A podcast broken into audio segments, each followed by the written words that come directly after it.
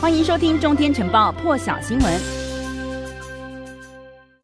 全球现场的时间，一起来看到这个俄罗斯克里姆林宫呢，二十八号的时候表示，希望美国总统拜登和俄罗斯总统普丁可以在今年的年底之前来举行视讯会谈。根据俄罗斯的新闻社报道呢，克宫发言人佩斯科夫表示，希望双方可以在今年底之前举行这一场会谈，只不过呢，还没有定好确切日期。有可能是一场视讯方式的会谈。近期呢，美国、英国等国家表示，俄国政府在和乌克兰边境进行不寻常的军队调动，也导致两国的边界紧张局势加剧。部分俄国消息人士是表示呢，这是俄罗斯推动、确保以及制定与拜登的另一次峰会的条款的一部分。而拜登上个星期也表示哦，他很有可能和普丁还有乌克兰总统泽连斯基一起来对谈。另外来看到的是，这个美国和日本政府呢，也正在协商明年的一月，准备在美国举行这个外交国防部长参与的二加二会谈，也将再次针对台湾海峡的和平与稳定重要性达成共识。根据日本的共同社报道指出，有鉴于大陆加强军事扩张，美日认为有必要要确认强化美日同盟的威慑力哦。目前呢，这个美日政府呢，正在针对明年一月在美国举行二加二会谈一事展开磋商。美方将会有国务卿布林肯，还有国防部长奥斯汀；日方呢，将会由外务大臣林方正，还有防卫大臣岸信夫来出席。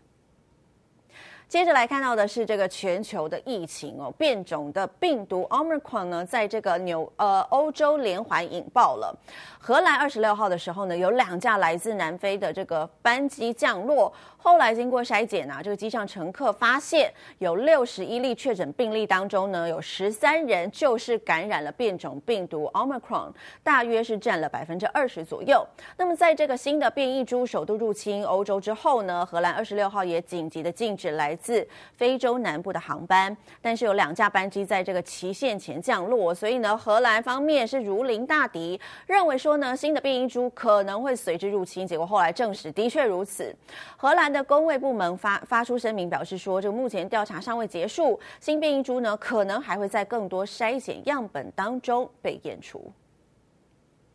那么，南非医学学会的主席科茨是表示，哦，他有数十名的病患呢，也疑似感染了新的病毒株 Omicron，但都只有出现这个轻微的症状，而且呢，没有住院就完全康复了。所以他认为大家没有必要过度恐慌。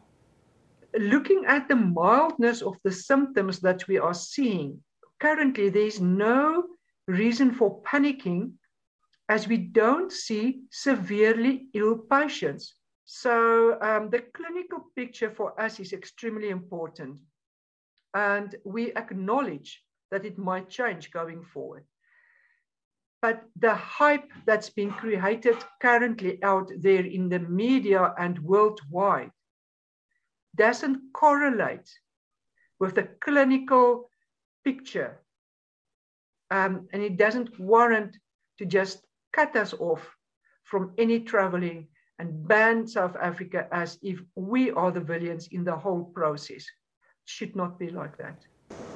科斯表示呢，他诊所里头的病患呢，多数是这个四十岁以下的男性，其中不到半数接种过疫苗。除了有极度疲劳的症状之外呢，也有一些这个肌肉酸痛的状况、喉咙沙哑，还有干咳。只有少数人轻微发烧。科茨说，在还不清楚这个 Omicron 的致命力之前，就大肆宣传它是拥有多种突变、极度危险的病毒变异中，这是一件很不幸的事。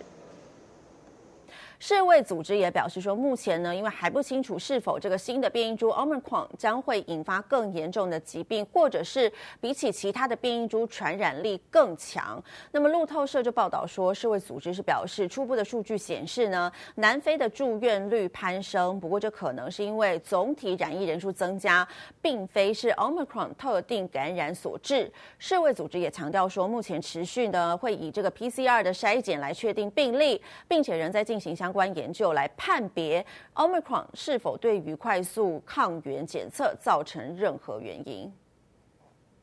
那么也因为现在出现了新的变异株，而且传出它的传播力比 Delta 还要强，被称为是大魔王。那么目前呢，从在非洲先发现了首例之后，已经有十几个国家陆续传出确诊案例了。对此呢，前驻纽西兰大使谢文吉就表示说，美国宁愿把过期疫苗丢弃，都不愿加大援助非洲，也导致新的变种病毒株又出现。就算呢，交生授权南非生产疫苗，但是南非生产的这个疫苗呢，却是要供给欧洲使用，因为美国这些药商呢，生产疫苗并不是为了救人，而是为了要赚钱。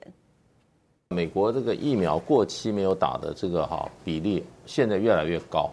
因为他现在施打率已经打到六成了嘛，到顶了哈，因为共和党不打。再剩下来就是相信这个川普的这一批人啊，抵死不从的。是你不管给他发什么乐透券啊，你给他迪士尼乐园的这个入门票啊，他还是不打。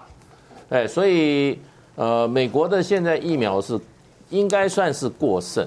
所以它有一些像强生强生前一阵就传出消息，就是说它大批大批的过期啊，就就销毁。美国在这方面是相当相当浪费的。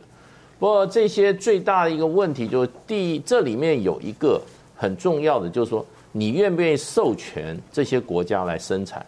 在国际上这个药品的这个啊，这个这个游戏规则里面哈，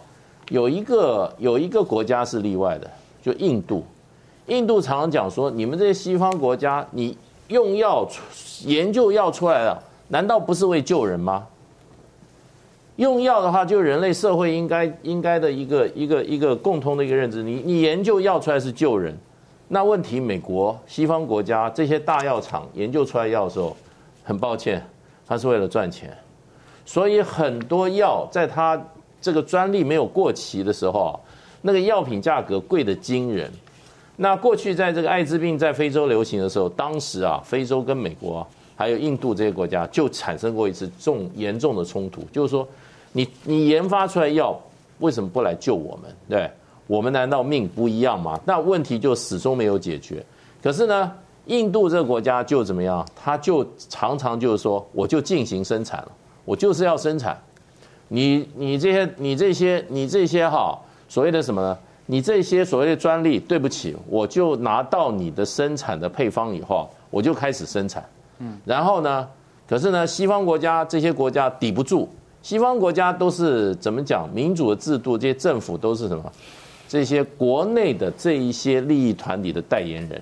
这些代言人，所以，所以他们就非常不愿意。最后怎么说？就是那你印度生产，你不能随便乱卖，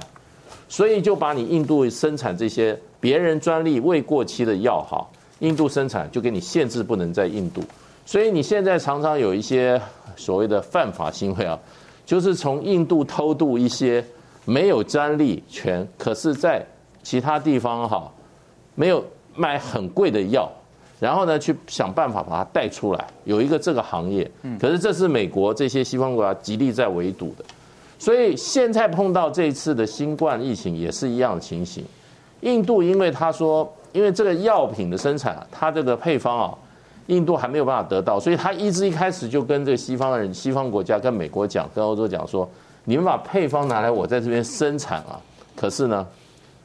西方国家基本上，我想药商的利益哈，基本上他还是不愿意。所以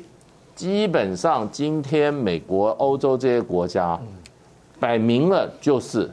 药品这个专利不拿出去，我也不授权给你这些哈这些在第三世界国家的地方生产。你像刚刚讲的例子，Johnson Johnson 在南非生产的是，他是要在那个地方生产，往欧洲送啊。对啊，不是给南非，不是给南非。南非为什么今天说他表现得很好？在南非在白人统治的时候，南非的医学是世界第一流的，所以南非就是说黑人就是说接管政府以后，南非的这个医疗还是一枝独秀，所以他的表现很好。所以它也有制药业，所以在非洲也有制药业。可是你看，Johnson Johnson 授权它还是往欧洲送，还是没有？为什么？药是要卖钱的，它是要赚钱的，不是救人的，不是救人的。更多精彩国际大师，请上中天 YT 收看完整版，也别忘了订阅、按赞、加分享哦。